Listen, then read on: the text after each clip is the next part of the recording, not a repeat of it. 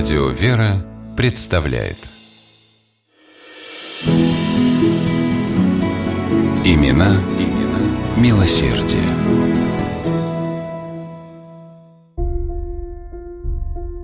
Однажды на заседании Северокавказского коммерческого банка в Армавире, небольшом кавказском селении Кубанской губернии, начался оживленный спор между акционерами. Один из должников банка предлагал заложить в погашении долга свое имущество – мельницу и конный завод. Но некоторые акционеры отказывались принять залог без подробной экспертной оценки. Другие же считали, что можно обойтись без экспертизы залога. Спор разгорался. Молчал только один человек – владелец банка Александр Асланович Тарасов. Вдруг он встал, поднял руку, привлекая всеобщее внимание. Все замолкли. Тарасов спросил, сколько просит должник ему погасить. «Десять миллионов золотом», — ответили ему.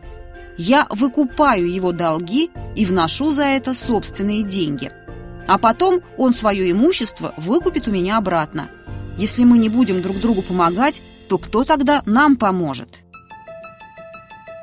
История купеческой семьи Тарасовых началась на заре XIX века. В Армавир переселился черкесский армянин Аслан Торос, записавшись в официальных документах Асланом Тарасовым. В 1839 году Аслан открыл в Армавире лавку, где торговал мануфактурными товарами. Приезжавшие и местные торговцы охотно покупали у Аслана товар потому что он торговал честно. Вскоре Аслана Тарасова избрали армавирским почетным судьей, как справедливого и неподкупного человека.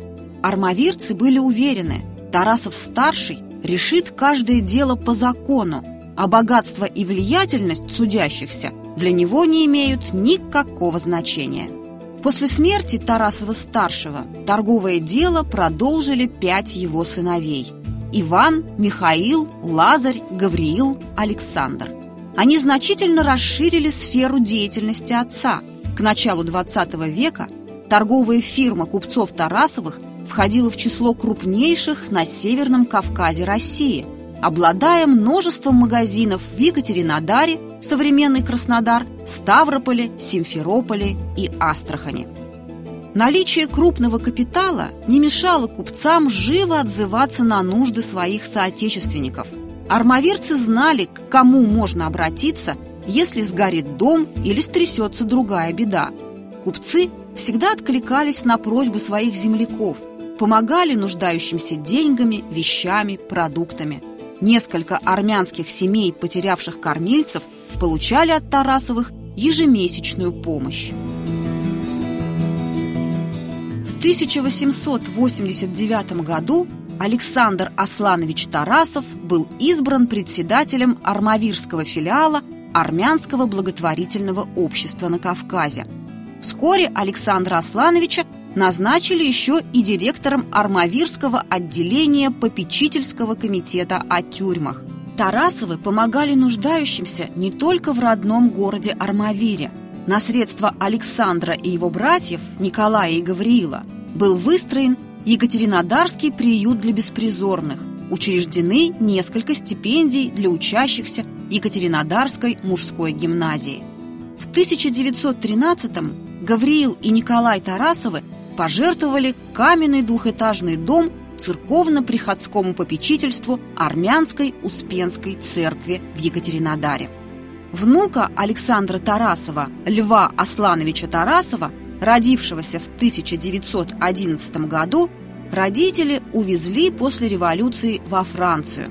Там Лев Тарасов стал известен как талантливый писатель под псевдонимом Анри Труая. Всю жизнь Труая сохранял тесную связь с русской культурой. Благодаря ему Европа узнала о мастерах российской словесности.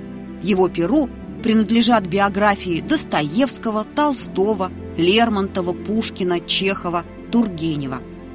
Анри не забывал о милосердных традициях своей семьи, немало помогал армянскому благотворительному фонду в Париже.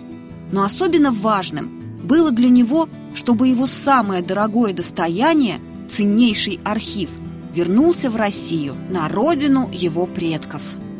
В 2009 году Мишель, дочь Анри Труая, Льва Аслановича Тарасова, выполнила завещание отца и пожертвовала Российскому государственному архиву литературы и искусства библиотеку и часть рукописного архива писателя.